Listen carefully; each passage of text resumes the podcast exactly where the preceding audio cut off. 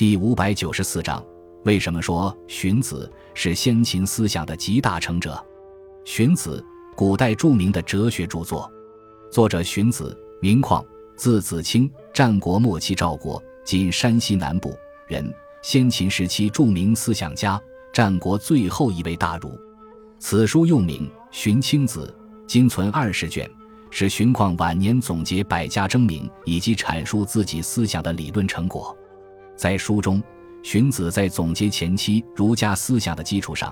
充实并论述了自己的理论，强调礼在社会中作用，政治上主张王霸兼用。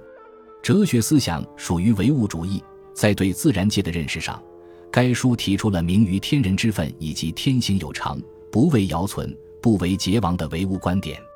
在对世界的认识上，书中提出至明以止实的观点，承认世界的物质第一性。荀子中有关逻辑思维的文章，证明。在一定意义上突破了形式逻辑的局限，有了辩证逻辑的萌芽。书中还宣扬性恶论，倡导以礼法治国。他的这一思想后来为李斯和韩非继承和发展。此外，书中还涉及军事理论领域。《荀子》一书是先秦思想的集大成者，具有很强的系统性。书中的唯物主义观点对后世影响很大。在中国古代思想史上占有重要地位。